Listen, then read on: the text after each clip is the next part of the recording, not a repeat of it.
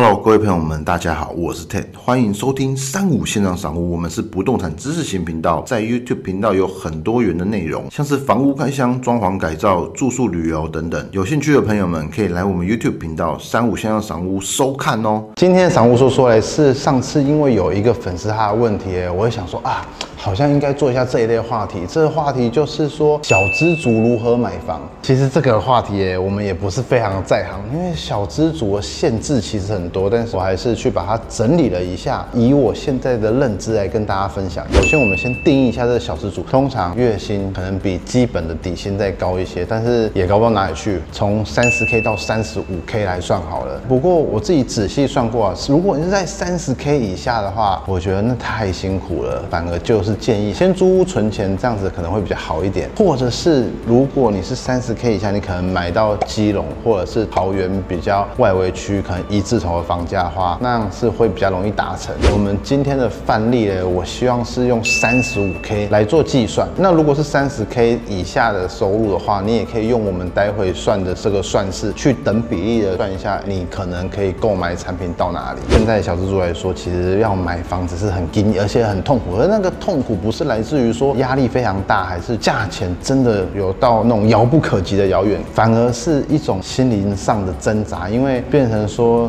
就要像以前人一样，真的没有什么生活娱乐，除了工作还有吃饭以外，太多的开销才有办法去买房子。那我们现在把现在人基本的五项开销先跟大家说一下，基本的生活开销大概分成最主要手机费、伙食费、交通费、租屋或者是租家里或。是公家里的费用，还有你的保险和储蓄。我们要以小资族这样的身份来讲的时候，第一个手机费，毕竟这个无线上网还有手机都是现在的人的必备的，所以嘞，四九九方案哈，或那种四九九方五百元以上的方案，有无线网络吃到饱。真正的电话费现在已经没有了嘛，大部分都是吃网络，大家都打赖通话，所以嘞，你的手机费就。基本的资费四九九，我们算五百块。再来就是你的娱乐音乐的方面的话，如果你要听 KKBOX 或是 Spotify 的话，你这个每个月又有一百五到两百的开销。所以以小资主来看的话，这个东西就不要去 YouTube 听就好了。再来生活里面的小确幸呢，既然已经小资主，可见你没有太多的生活娱乐，所以可能你要有这个 Netflix 或者是爱奇艺之类的，就是你可以追个剧嘛，打发一些你下班之后的时间。这个部分呢，我们就算是七百块。伙食费的部分呢，现在人外食。多小资族的话，可以在家里蹭饭就尽量的蹭。那我们就把一天算三百块好了。那一个月的工作日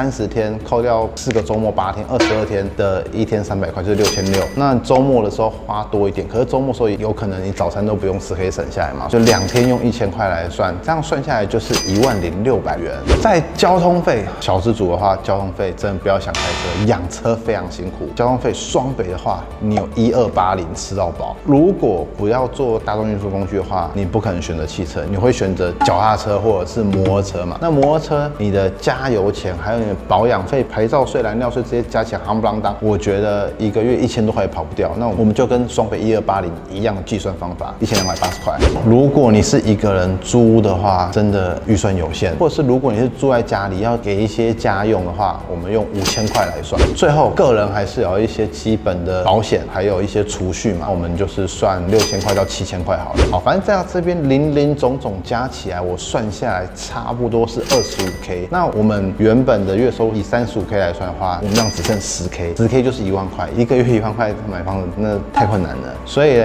我们要设定成这个双薪嘛，你跟你的男朋友或女朋友，或是你跟你的另外一半一起去买，这个样子大家都是小资族，三十五 K 来算的话，你们可以拥有二十 K。之前我们有拍过一集，没有看过可以去看那一集哈。买房需要多少钱？那这个算法在那一集有讲过。如果你是一个月两万块的话，我们换算回来大概可以买到总总价约八百万左右的产品。总价八百万的产品还要考虑到一件事情，就是你可能就不能买停车位，或者是如果你还是希望有个停车位，可能就是去选机械车位。那机械车位跟波平面的车位，它的价差也是蛮大的。有机会好好跟大家讲一下，一般的机械车位可能八十万到一百来万就有了，但是多少平面车位双倍至少两三百万跑不掉。回过来讲这个总价问题，八百万的产品我们还分成两种，小小资主一种是家里有赞助，一个是家里没赞助，反正就你有赞助还没赞助，那这牵扯到头期款。如果是有头期款的朋友们，不管是新城屋、新古屋或者是中古屋，产品还算是可以选择，但是可能就局限在两房左右。但小资主应该是小家庭为主。那这二十八头期，如果是没有人赞助你的话，真的真的就是要去考虑预售屋。预售屋有可能你现在只要付五趴，或者是他可能十万、二十五万、三十万就可以可以先定签。你可以在它预售到盖好中间这个工程期款，可以慢慢的就是按月支付，有些那种分期付款，最后你还是可以买房子。这两种方法就是现在目前主流可以让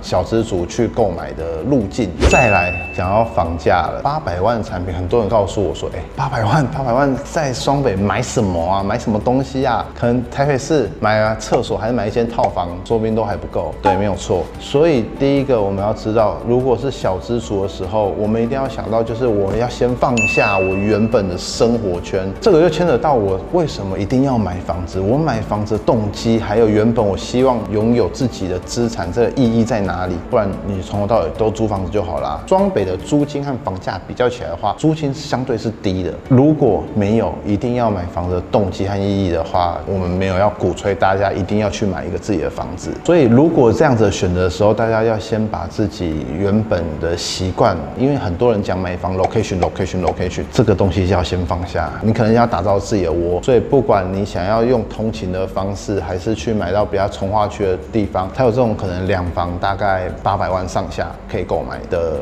可能性。这部分还是补充一下，其实现代的人因为资讯非常发达，我们手机里面可以看到非常多的资讯，所以只要有一台手机到任何的地方，它的适应能力相对都会比较好。比如说我找一只手机就是可以知道这个地区我刚来，我要去哪里找大卖场哈，譬如说全联啊、顶好啊、大润发之类的，或哪边要是一些生活产品屈臣氏啊、便利商店、超商啊、啊公园在哪里，或者是公有的运动中心在哪里。这边补充一下，刚刚有一点没有讲到的，原本在讲自己生活开销的时候，小资族就真的可能比较不要把钱拿去参加健身房，真的就找附近的公园跑跑步啊、拉蛋糕，或者去那种国民运动中心那种五十块、一百块的，可以帮大家荷包再省一点。我们回到一定要买房子的时候，其实这个部分我跟大家分享，应该是以构筑自己的未来为主。我们现在买的房子，可能很多人的目的是因为为了要结婚啊，要走入人生的下一步啊，建构自己的家庭。所以在构筑家庭的时候，我们要以这个家庭所需要的东西为第一的出发点。所以我们就可能会考虑到学区啊，考虑到附近是不是适合的住宅区啊，不要是出入很复杂的那种可能商业区或是闹区中间。这个就是我想跟大家说，要去思考去哪里买房子的一个重要重点。再，对于我们自己要买入自己的房子这件事情有意义，那当然买了自己的房子也会花钱去装潢，或是自己做一些简单的设计，打造自己的窝嘛。拥有自己的设计话，当然可以规划给不管是自己的空间哈，工作的空间，甚至小孩未来活动的空间。现在人啊，如果好不容易生个小孩，真的都是给小孩非常多的照顾和关怀、爱与包容哦。所以在整个构筑自己的家庭的方面的话，你就可以把这些元素慢慢一点一点、一点一点全部加进来，最后打造成属于你想要的一个梦想的家。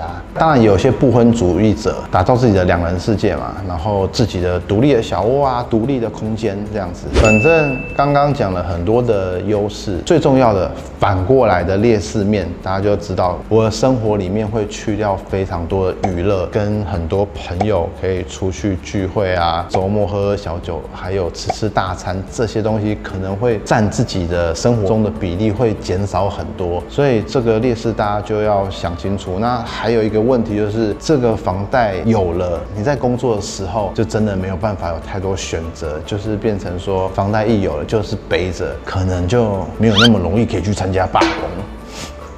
这可以讲吗？可能就是不能够太去挑剔你的工作，因为现在只要一没工作，如果你房贷卡住了，这都是存在的风险呐。其实小资族购买房子，我觉得限制真的很多了。那如果各位朋友有想法或者自己正在参与这个过程呢，欢迎在底下留言跟大家分享，那大家可以互相交流。补充提醒大家一个买房子正确的观念，这个我觉得，嗯，未来势必会发生，就是买房子这件事情呢，它是一个折旧的东西，我们不能够一直去想，我买了房子，它以后会涨价啊，我现在买，未来卖的还会赚钱，已经不能够朝这个方向去看了。正确的观念呢，我们买的房子其实就是我们生活开销的一部分，房子会随着时间它的屋龄提高，照理来说它就慢慢折旧，就像常常讲了，老屋会漏水，所以说大家心态还是要摆在这个方面，我买来是自己要用的，它就是我生活开销的一部分哦。好吧，今天简单跟大家分享这个小小资族买房的。